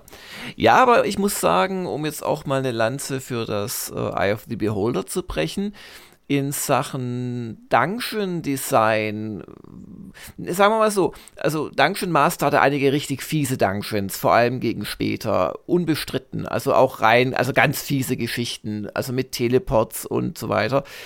Aber äh, bei Eye of the Beholder sehe ich doch schon den äh, geglückten Versuch quasi, weil du gerade meinst, die Spielwelt, ich weiß auch, was du meinst, sei da nicht so gut, aber mehr ein Dungeon zu entwerfen, wie er halt wirklich sein könnte, wenn es eine, äh, eine in, de, in dem Fall der ersten beiden oder ersten drei Levels eine Kanalisation sein soll. Danach kommt man zu Zwergen runter, danach weiß ich es nicht mehr, habe es auch nicht weiter gespielt. Dunkle Elfen aber, kommen dann. Sieben, ah, sieben bis neun. Elfen, mhm, genau. genau. Ja, und ganz unten hockt da natürlich der Beholder, das ist mir schon klar. Und du hast halt echt so Sachen wie so, ja, im Prinzip Aufzugssysteme, so, so Schnellreise-Teleports und so. Und, und das hat mir schon wieder sehr gut gefallen, muss ich sagen das stimmt. Und ich finde auch, was du gerade sagst, dass mit dieser Abwechslung der, der verschiedenen Stockwerke, die, also ich finde, die ist, ist, ist auf jeden Fall gegeben, weil selbst innerhalb dieses, also es gibt ja dann quasi vier große ähm, Grafiksets, kann man sagen, also diese Abwasserkanäle, die Ruinen von den, von den Zwergen, diese Dunkelelfensiedlung und dann halt unten die Gemächer von Xanata, dem Beholder. Und die sind einfach sehr stark voneinander abgetrennt und du, wenn du dann so einen neuen Bereich erkundest, hast du immer so ein episches Gefühl, so, ah, jetzt kommt was ganz Neues. Ja. Ja, ja, ja. Und, und wenn man dann in Level 5 auf die Zwergen trifft, ich finde, dann geht das Spiel auch erst so richtig los, weil dann entfaltet sich auch so ein bisschen die Story, dann, dann kriegst du irgendwie mit, dass dann irgendwas passiert sein muss, dass da irgendwie der, der Prinz entführt wurde von, von den Drow und weiter unten und dann geben die halt den Auftrag, du kannst dann da runtergehen und so, kriegst halt richtig Quests und so. Hm. Und das hat mich damals äh, extrem gef gefesselt, weil das, das war so urkrass, richtig Story auch und alles in diesem AD&D-Gewand und... Wo, wo, wobei ja. man sagen muss, also A, völlig richtig, es dauert wirklich, bis es überhaupt losgeht. Und äh, B, es ist noch relativ wenig Story und wenige NPCs drin. Du kannst ja auch, also man startet, ich weiß nicht, ob wir es schon gesagt haben, mit vier Leuten und man kann dann bis zu zwei weitere noch dazu bekommen oder zumindest temporär dazu bekommen. Und ich glaube, was, was den zweiten Teil dann, der, glaube ich, dieselbe Engine benutzt hat, waren halt auch ein paar Oberweltgrafiken dann dabei bei Auf the Beholder 2. Aber was den dann ausgezeichnet hat, war, dass es doch einfach mehr NPCs, mehr Story und auch, auch Cutscenes und so weiter gab. Da hat sich der erste Teil schon noch zurückgehalten, aber im Vergleich zu Dungeon Master, wo es gar keine Story gab, außer in ein paar Schriftrollen letzten Endes, äh, hat es natürlich auch in der Beziehung mehr geboten. Also ich muss auch sagen, jetzt beim Wiederanspielen, ähm, es hat mich durchaus auch wieder fesseln können, weil diese alte Spannung, was ist hinter der nächsten Dungeon-Ecke, ähm, wo, wo, kann ich noch hin, wo kann ich was aufsammeln, ähm, es, es, funktioniert einfach und es war halt ein sehr modernes Spiel, was die Bedienung angeht. Das heißt, das kann man im Gegensatz zu vielen anderen Oldies heute noch problemlos handhaben, ohne dass man allzu sehr genervt ist. Einen Aspekt bei der Dungeon-Erkundung gibt es allerdings, den ich äh, schon 91 so toll fand und der mich heute in den Wahnsinn treibt. Wer ratet, äh, was das sein könnte? Wir haben ja auch schon E-Mails und Tipps ausgetauscht, also ja, ganz klar, das fehlende Automapping, das war natürlich damals wie heute eine, eine Riesenherausforderung. Also das hat mich in meiner jetzigen Wiederspielrunde auch wahnsinnig gemacht, muss ich echt sagen. Ich, hab, ich bin in Stockwerk 2, habe ich mich zum ersten Mal böse verlaufen und dann habe ich recherchiert und nach Alternativen gesucht. Vielleicht können wir die auch mal kurz, kurz nennen. Ja, vielleicht erstmal zum Automapping, warum das so fies ist. Äh, es macht halt äh, einiges Unfaire äh, mit dem Spieler. Und was sehr beliebt ist, äh, ihn einfach zu drehen, ohne dass er es merkt. Und da ja die Grafik immer aus denselben Kachen zusammengebaut wird, äh, merkt man das in der Regel also, erstmal also, nicht. Es, es, gibt eine Kompassanzeige, aber auf die achtest du halt äh, Achtest ja nicht, oder beziehungsweise ja. heute nicht mehr. Damals musstest du halt, weil sonst bist du wahnsinnig geworden. Und dann gibt es auch noch richtige Teleports, die versetzen dich irgendwo anders hin. Und oh, auch ja. da gibt es mhm. einige super fiese Stellen, wo nämlich die Stelle, wo du hin teleportiert wirst, exakt gleich aussieht wie die, wo du herkommst aber es ist an einer ganz anderen Stelle des Dungeons.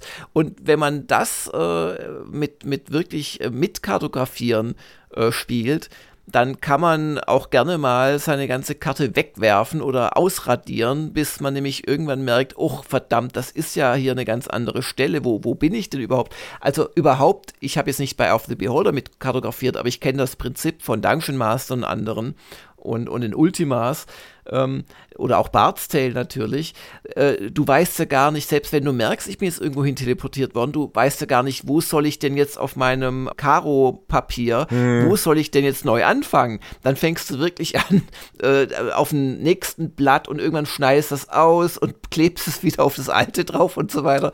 Also da haben sie schon sehr fiese Sachen eingebaut. Ja, auf jeden Fall. Weil es, Aber ja, jetzt, ja. Benedikt, was ist denn die Lösung? Was haben wir alten, schlauen Dungeon Crawler Veteranen denn gemacht, damit es beim Wiederspielen doch einfacher wurde? Also ich habe mal dann recherchiert. Ich hatte mir erst ähm, bei, bei GOG die Version besorgt, beziehungsweise die wurde ja, glaube im Juni verschenkt, ne, für einige Tage. Die ganze Eye of the Beholder Trilogie und die habe ich dann zuerst gespielt. Äh, und habe dann mal recherchiert. Es gibt ein Tool namens The All-Seeing Eye. Und das ist halt ganz fantastisch, weil das ist eine ganz tolle Automap.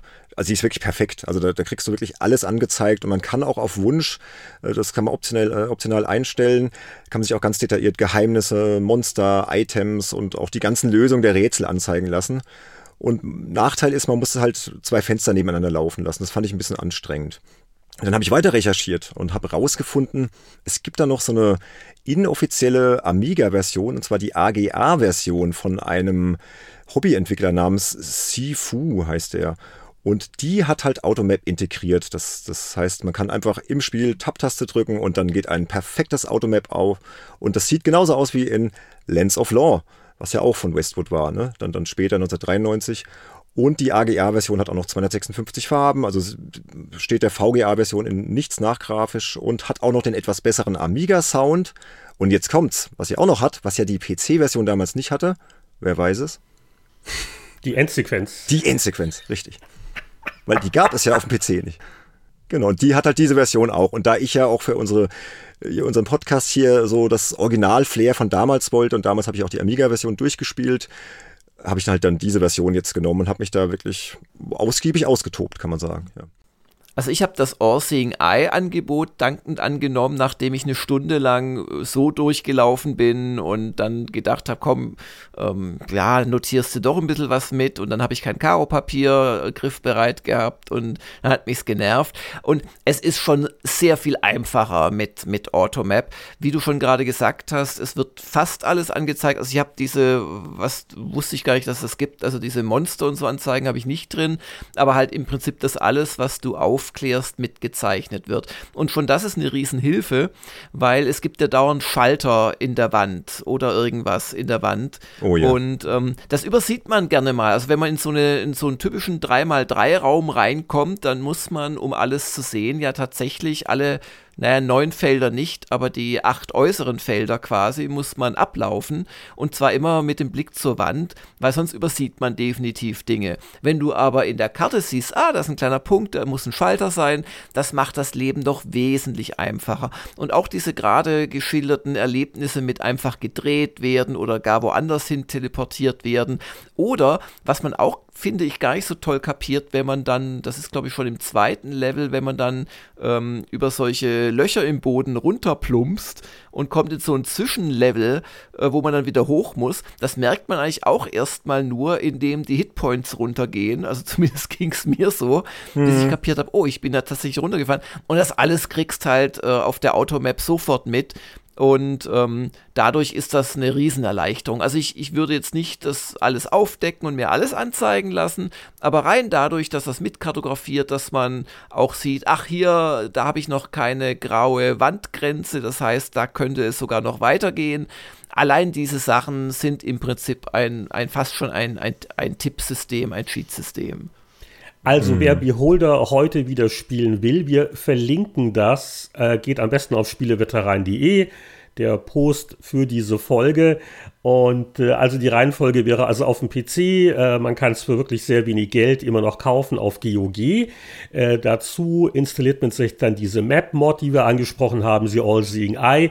Oder auf äh, gamesnostalgia.com gibt es diese ähm, inoffizielle Amiga-Version mit eingebautem Mapper und dann äh, kann man da ganz munter wieder durchs Dungeon äh, rennen. Äh, ich glaube, Benedikt, du warst äh, gestern Abend oder letzte Nacht selber etwas überrascht, äh, wie intensiv du da noch recherchiert hast. Also, ja, ich bin ziemlich abgetaucht ins Spiel, muss ich sagen. Ich dachte halt so, ja, spielst mal ein paar Level rein. Und ich hatte ja erst die, die GOG-Version gespielt, auch ohne Automap. Und so im dritten Level wurde es mir dann langsam schon zu anstrengend. Und dann, als ich dann diese AGA-Version gefunden habe, da hat es mich dann echt nochmal richtig gepackt. Dann nochmal eine neue Gruppe erstellt, dann habe ich die nochmal gelöscht. Und dann, ich habe ich hab drei, vier Mal noch von vorne angefangen, bis ich die perfekte Party jetzt auch hatte, mit der ich dann zufrieden war. Und auch wieder so nach, nach Herr der Ringe-Style. Also ich habe mir so einen richtig ja. schönen Retro-Trip gegönnt. Und ich bin jetzt im elften Level angekommen von, von, von den zwölf Stockwerken Stockwerken und habe jetzt, glaube ich, drei lange Abende bis Nächte gespielt und ich glaube, der Beholder kann meine Helden schon riechen. Also es ist nicht mehr, es ist nicht mehr lange hin und ich hätte es gern auch jetzt für den Podcast noch durchgespielt, aber ah. ja, die Fußballmannschaft kam dazwischen und ja. Sonst hätte ich es auch aber geschafft. Du hast ihn ja damals schon platt gemacht, oder? Also genau, ich habe den damals platt gemacht. Aber ich muss gestehen, ohne die Powerplay und ohne dieses Cluebook und ohne die, die damals abgedruckten Karten, das waren ja, glaube ich, in, in mm. neun Ausgaben oder so. Also es war ja irre, über, über glaub, acht oder neun Ausgaben habt, habt ihr die damals abgedruckt.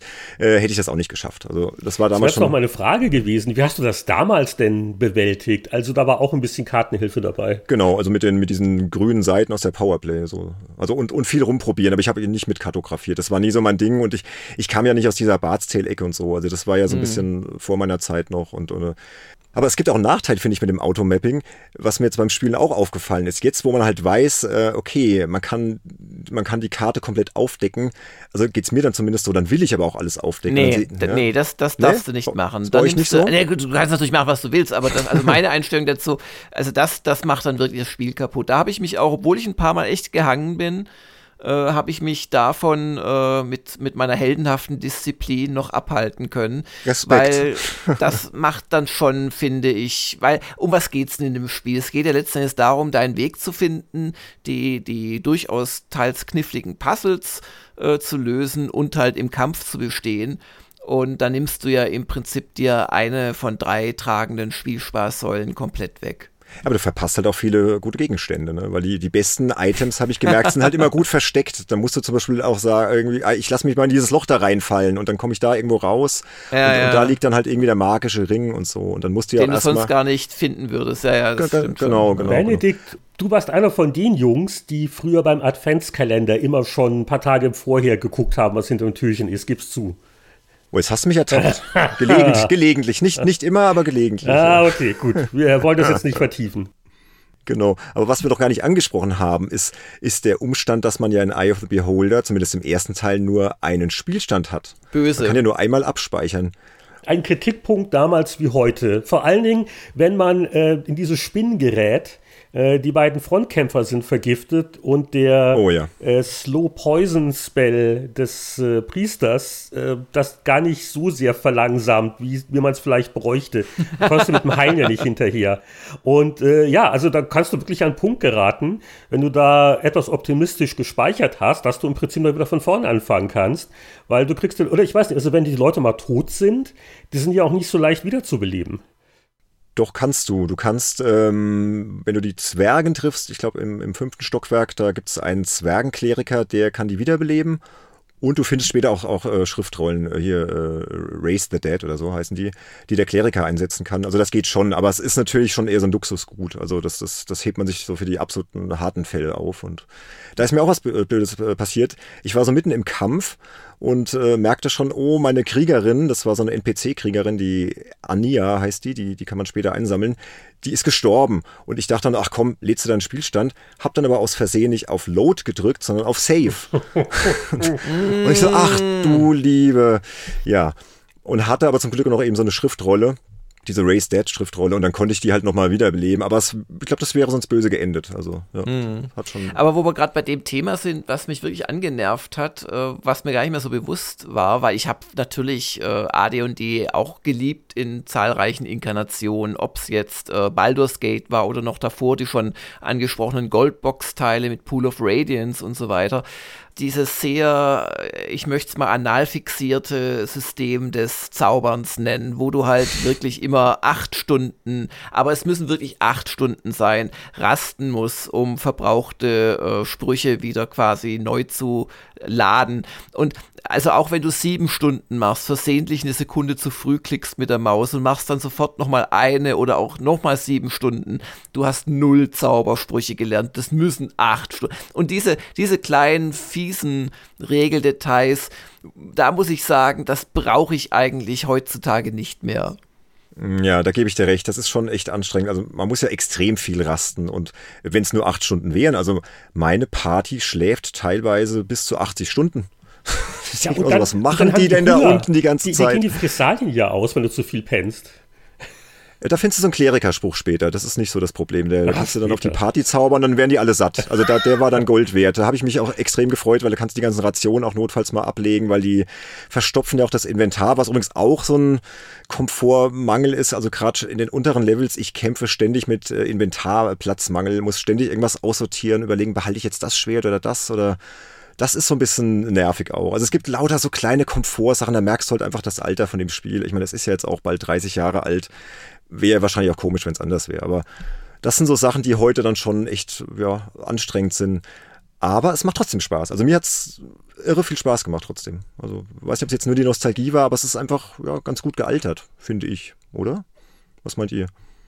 Also ich habe natürlich auch dann nochmal eine zweite Party gemacht, als ich dann dieses All-Seeing Eye Tool installiert hatte und habe dann auch äh, der Versuchung nicht widerstehen können, mich äh, da mit diesem, ja, kannst du direkt im Menü machen bei der Charaktergenerierung, mich da äh, ein bisschen hoch zu cheaten.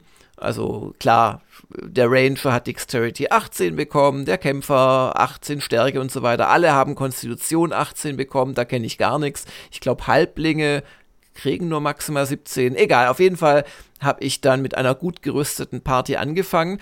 Und das spielt sich dann schon merklich leichter, weil du hast ja am Anfang ganz wenige Hitpoints und auch wenig gute Waffen und keine Rüstung. Und da macht es unglaublich viel aus, wenn du eins, zwei äh, Stufen geringeren äh, Armor Class hast, das ist ja das alte AD&D-Prinzip, je weniger Armor Class, desto äh, besser für dich und wenn du einfach mehr Schaden machst. Und dadurch bin ich so die ersten zwei, drei Levels eigentlich sehr gut auch durchgekommen. Aber ich muss sagen, die ganzen äh, bösen Fallen und Tricks im Leveldesign sind schon da, relativ äh, böse. Ja, also da, da hat mich doch einiges geärgert und ich bin nicht weitergekommen, weil ich irgendwas übersehen hatte. Dann gibt es ja dann relativ bald Türen, die du nur aufkriegst, wenn du was dagegen wirfst. Gegen andere musst du gegen schlagen. Dann gibt es diese ganzen Fake-Wände, wo du einfach durchgehen musst und so. Und ja, also ich habe mich jetzt nicht gelangweilt, muss ich sagen. Allerdings ähm, haben mich halt auch ein, zwei Dinge gestört. Zum einen das Rasten, hatte ich ja gerade schon gesagt. Zum anderen ähm, ist natürlich die Tastaturbelegung nicht auf WASD oder irgendwas ausgelegt. Und ich habe es dann rein mit der Maus gespielt, was auch funktioniert, was aber dann doch zu sehr vielen Klicks führt. Also das das muss man schon sagen. Nö, aber sonst, ich habe relativ, also ich habe mit einem äh, Fernkämpfer als klassische Magier, Paladin und Kämpfer gespielt, verschiedene Rassen natürlich. Und das ist ja so die Standardeinstellung. So hat man auch schon Dungeon Master gespielt. Und man findet doch sehr schnell äh, genügend Wurfmesser, beziehungsweise sie heißen einfach Dagger. Und dann habe ich doch auch schon geschätzt, und das ist fast ein bisschen komfortabler als bei Dungeon Master, dass du dieses Inventar hast, wo du nicht nur eine zweite Hand hast für die Wurfwaffe oder den Schild, sondern auch noch dann drei Nachschubplätze für die Hand, gerade für Wurfwaffen. Das ist wirklich super komfortabel und habe ich gerne genutzt. Ja, also für mich war es wirklich wichtig, die Kartenhilfe zu haben. Da war das Spielvergnügen dann wieder da, auch äh, wenn es da noch mal so ein paar kleine Fallen geben konnte. Aber für so das eine oder andere Stündchen fand ich das eigentlich ganz angenehm und äh, ja, war also eher, eher angetan davon, so wie gut Grafik und Sound sich eigentlich gehalten haben für ein, so ein altes Spiel, das ja uns immer noch fasziniert oder dass die Szene fasziniert. Es gibt ja noch so einen ganzen äh, Umsetzungsteilbereich, den wir vielleicht kurz ansprechen sollten. Äh, Benedikt, äh, es gab ja nicht nur PC- und Amiga-Versionen, es waren, oder es waren zumindest geplant auch andere Umsetzungen. Ich glaube, es gab auch mal ein Super Nintendo-Modul, oder habe ich da was jetzt vergessen? Nee, genau, es gab eine Super Nintendo-Umsetzung und es gab auch eine für Sega Mega CD. Und die hatte sogar Automapping integriert. Allerdings musstest du da im Level erst die Karte finden und dann ist das aufgeploppt und dann hattest du ab dem äh, Moment halt die, die Karte für das jeweilige Level. Also du musstest in jedem Stockwerk praktisch eine neue Karte finden. Aber das war natürlich dann schon ein Riesenfortschritt. Und die hatte auch äh, animierte Zwischensequenzen, hatte auch einen komplett neuen Soundtrack von, von Yuzo Koshiro und auch sogar englische Sprachausgabe hatte die an Bord, aber die war, glaube ich, nicht so wirklich prickelnd. Aber auf jeden Fall eine audiovisuell sehr schöne Version und ich glaube, so für Sammler ist das eine ganz, ganz gute Sache, ja. Auch mit Mausunterstützung und genau. Aber es gab ja auch noch andere Umsetzungen, also Super Nintendo, dann diese, dieser PC 98, dieser Exot und es gab ja eine Umsetzung für Game Boy Advance sogar, ich glaube 2001 so die Ecke rum. Und für Atari Lynx sollte eine kommen, aber die, die ist dann irgendwie nie fertiggestellt worden. Aber eine Version, auf die warten wir noch. Und Jörg hat die sogar mal gesehen. Erzähl mal. Ja, es gibt tatsächlich, die ist schon seit Jahren in Arbeit, aber soll jetzt wirklich fertig werden. Es gibt eine Fassung für den C64, ein Fan-Remake sozusagen, wo man immer gesagt hat, es ist doch unmöglich, diese fantastische 16-Bit-Grafik mit bis zu 256 Farben. Wie will man das auf dem C64 mit seinen 16 echten Farben und 16 Dithering oder was auch immer da rumgetrickst wurde? Und ich habe das wirklich schon gesehen. Also die, diese Version ist äh, von einem Schweden, Andreas Larsson heißt der, aber der wird so unterstützt von ein paar anderen Leuten. Einer davon ist der Oliver Lindau, äh, der sich in der Retro-Szene rumtreibt, der auch bei Gamers Global zufälligerweise User ist und dann immer kritisiert, was wir in Retro-Gamer falsch geschrieben haben. Und ähm, der hat mir es war gar nicht letztes Jahr, sondern vorletztes Jahr, glaube ich schon, auf der Gamescom auf einem C64 eine lauffähige Version gezeigt. Und da war ich ziemlich baff, weil die haben da alles drin. Die haben Maussteuerung drin, die haben Automapping drin. Also alles das, was äh, teilweise erst spät oder extra dazu kam in den, oder ja, auf MS-DOS gab es ja nie eine offizielle äh, Automap, das war ja immer nur per Zusatztool ähm, ist da drin. Dann haben sie äh, tatsächlich auch so die Intro-Szene und wahrscheinlich auch die, die, die Endcutscene drin, haben wohl teilweise noch mehr ähm, ähm, Animationsstufen reingemacht, damit es flüssiger läuft. Also ein ganz, ganz fantastisches Projekt, das jetzt fertig werden soll. Eigentlich wartet man auf den Release. Ich weiß nicht, vielleicht ist es auch released, ich habe es noch nicht mit, mitbekommen, aber ich habe da schon ein bisschen ein Auge drauf. Und äh, ich kann nur sagen, weil ich habe es wirklich schon auf dem C64 laufen gesehen, das funktioniert, das ist erstaunlich flüssig und das sieht auch erstaunlich gut aus. Das muss man einfach mal loben. Das ist Wahnsinn, dass sie das so hinbekommen. Also Respekt, ja. Ja. auch von meiner Seite aus. Also, bin ich gespannt. Eine historische Fußnote noch. Einer der Gründe, warum Eye of the Beholder so erfolgreich war, war die Tatsache, dass das Original Dungeon Master zwar mit äh, rund einem Jahr Verspätung für Amiga erschien, aber die PC-Version, die kam äh, wirklich erst, äh, ich glaube so 92 oder so. Also als Eye of the Beholder erschien, gab es noch keinen Dungeon Master auf PC, was natürlich vor allen Dingen für den US-Markt ein wichtiges äh, Ding war. Da war ja der der, Amiga auch äh, sehr wenig verbreitet. Und äh, so wurden sehr äh, erstaunliche Verkaufszahlen erzie erzielt. Also ich habe so gefunden Angaben wie, also allein in den USA 130.000 äh, und dann, als es auch auf Amiga rauskam, mit Europa zusammen so eine Viertelmillion für die damalige Zeit ein, ein echter Hit. Und es gab auch zwei Nachfolger. Westwood selber hatte noch schnell Ende 91 Beholder 2 rausgehauen, hatten wir schon angesprochen. Und weniger berühmt ist dann der abschließende Titel der Trilogie. 1993 äh, entwickelte SSI intern Eye of the Beholder 3 gilt als das schwächste Spiel der Serie. Ich habe es auch seit damals nicht mehr angefasst. Und äh, weil Westwood selber, die haben ja dann auf der Basis ihrer Beholder-Erfahrung ja Lens of Lore gemacht. Die haben ja Besseres vorgehabt. Und dann kamen noch gewisse Echtzeitstrategiespiele und, und was nicht alles. Also das noch zur Seriengeschichte. Ja, und Lens of Lore, das ganz kurz, ähm, das habe ich jetzt auch, ähm, auch im Rahmen unseres Podcasts. Wir haben da auch so, so, so ein extra Format, die Retro-Runde. Und da habe ich das auch nachgeholt, weil ich habe das auch damals verpasst. Ich weiß nicht warum. Und das ist meiner Meinung nach eigentlich äh, so, ja, so die von diesen Oldschool-Crawlern so, so das Beste. Das ist echt ein gut gealteter Crawler, gefällt mir noch ein Tick besser als Eye of the Beholder. Also wenn jemand Interesse an dem Genre hat, würde ich erstmal zu Lens of Lore raten, weil da hat man die Automap direkt schon drin, die ist super komfortabel, die Grafik ist noch mal schöner, äh, die Soundeffekte, die Musik sind viel besser und in der CD-Version, die auch GOG anbietet, gibt es auch äh, Sprachausgabe, da ist ja der äh, Patrick Stewart, der, der Captain Picard ist zu hören als King Richard und so. Also es ist ein ganz, ganz fantastisches Spiel und ja, würde ich gerne mal eine Lanze verbrechen. Also Lens of Lore, sehr schön. Ja, ich finde generell, dass diese, diese Grid-basierten Pseudo-3D-Rollenspiele einfach einen ganz eigenen Charme haben. Klar, Ultima Underworld gab es schon damals, so richtig freies 3D, ist ja alles schön und gut, aber so diese Berechenbarkeit, dieses ruckartige Fortbewegen und äh, da gab es ja noch einige Serien, äh, Might and Magic äh, kam ja erst vor wenigen Jahren auch noch ein Titel raus. Oder was ich bei der Gelegenheit gerne auch immer wieder erwähne, ist Legend of Grimrock. Äh, auch schon ja. acht Jahre her. Ne? Erzähl. Was ja eigentlich die Krönung letzten Endes dieser Crawler ist, weil sie halt äh, ganz genau wie damals mit wenigen Änderungen, aber halt von neuerer Grafik und auch ein paar neuen Ideen ähm, sich dem Ganzen nochmal angenommen haben. Grimrock 2 äh, war ja dann noch viel größer auch und auch viel Außenwelt und so.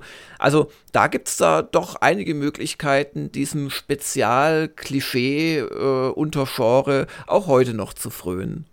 Ja, bevor wir noch ein paar alte Tests zitieren, die Frage an Benedikt, was hättest du denn als Spieletester gegeben damals und, und vielleicht so ein bisschen aus heutiger Sicht? Boah, das ist natürlich eine schwere Frage, aber passend zu der Folge, äh, in der ihr uns dann ja besuchen werdet bei Games Insider. Hm. Okay, pass auf, dann, dann fangen wir mal an und du kannst ja dann, dann kommentieren die einzelnen Wertungen.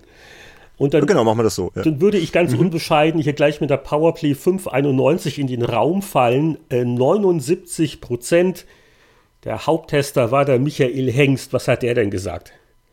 Gut geklaut ist das Erste, was einem beim Anblick von Eye of the Beholder einfällt.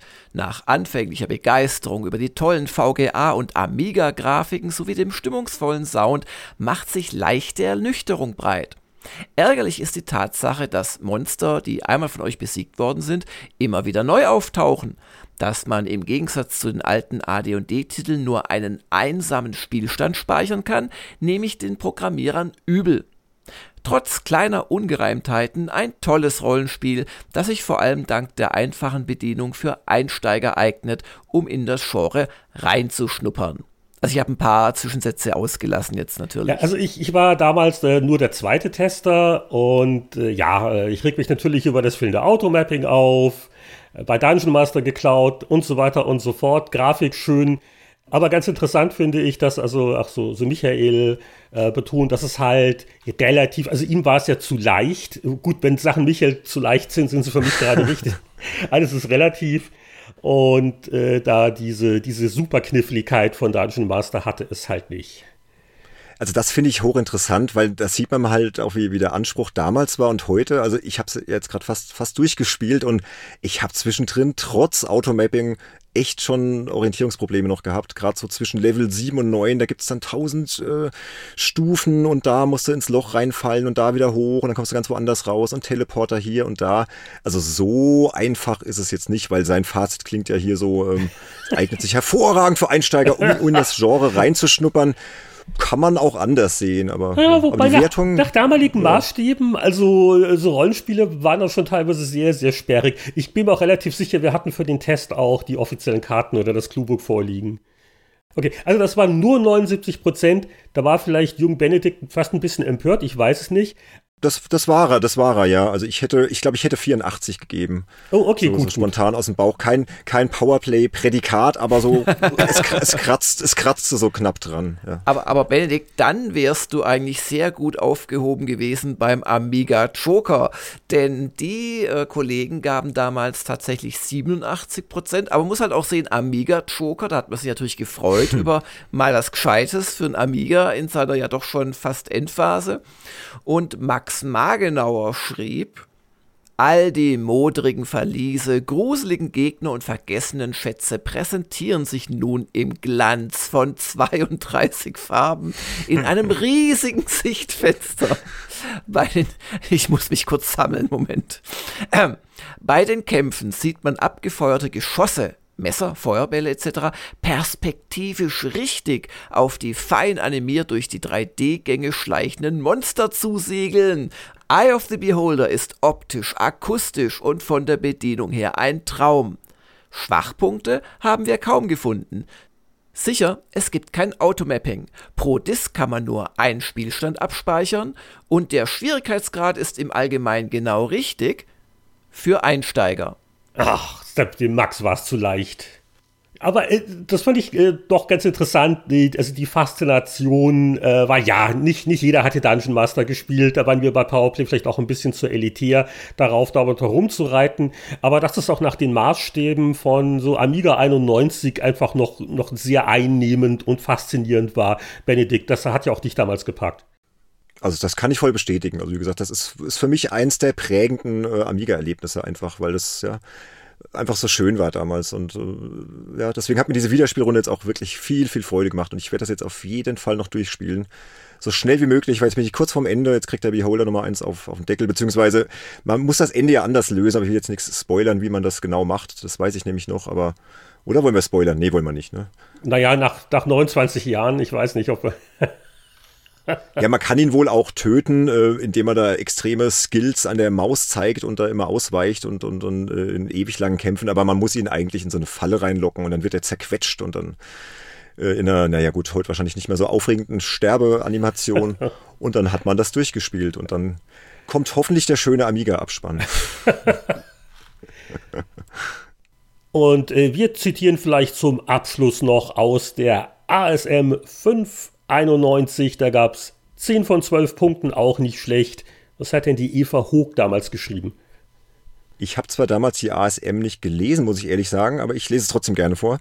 Sie sagte damals, Eye of the Beholder ist da. Trotz aller Verzögerung hat es der unerklärte Dungeon Master Rivale schneller als das Vorbild auf den PC geschafft.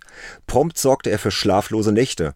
Eye of the Beholder mag Dungeon Master gegenüber abgespeckter Adventure-Kost bieten, macht aber hoffnungslos süchtig. Grafisch galoppiert das Gelubschauge selbst seinem Vorbild davon. So ein schönes Rollenspiel hat es, vor allem auf dem PC, noch nicht gegeben. Wie gesagt, 10 von 12 Punkte und auch sehr euphorisch insgesamt. Ich glaube, die Amiga-Version hatte dann auch 10 von 12, paar Ausgaben später. Also, ja, die waren alle sehr angetan damals, ne? Ja, ein schönes Schlusswort für Eye of the Beholder. Wir, wir erwarten dann noch einen äh, Screenshot von deinem Endkampf als Beweis, gell? Den kriegst du auf jeden Fall. Ich weiß nicht, äh, ob das bis, bis zur Veröffentlichung des Podcasts hinhaut, aber ich werde mich sputen. Vielleicht ja, also bitte hier, du hast heute Abend noch drei, vier Stunden. Also jetzt hier, nicht kurz vorm Ziel aufgeben. Okay, Challenge accepted. das das werde ich, das werd ich machen. Das also, war nicht so gemeint. Dann musst du aber auch auf die Website. Schatz, der drauf. Langer hat gesagt.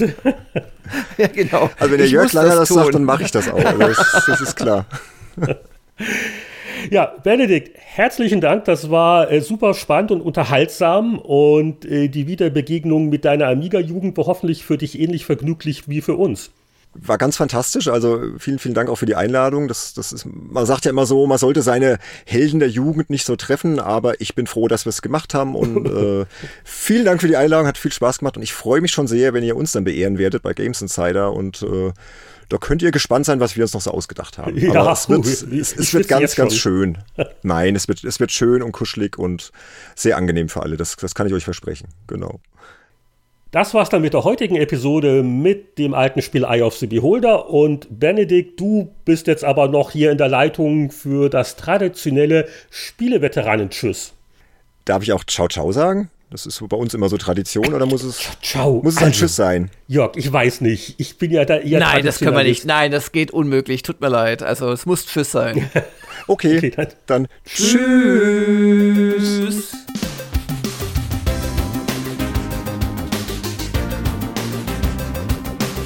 Also wirklich, ciao, ciao? Trotz dieses versuchten Frevels bedanken wir uns herzlich bei Benedikt Klaas Flessenkemper, unserem heutigen Gaststar, der das alte Spiel Eye of the Beholder mitgebracht hatte.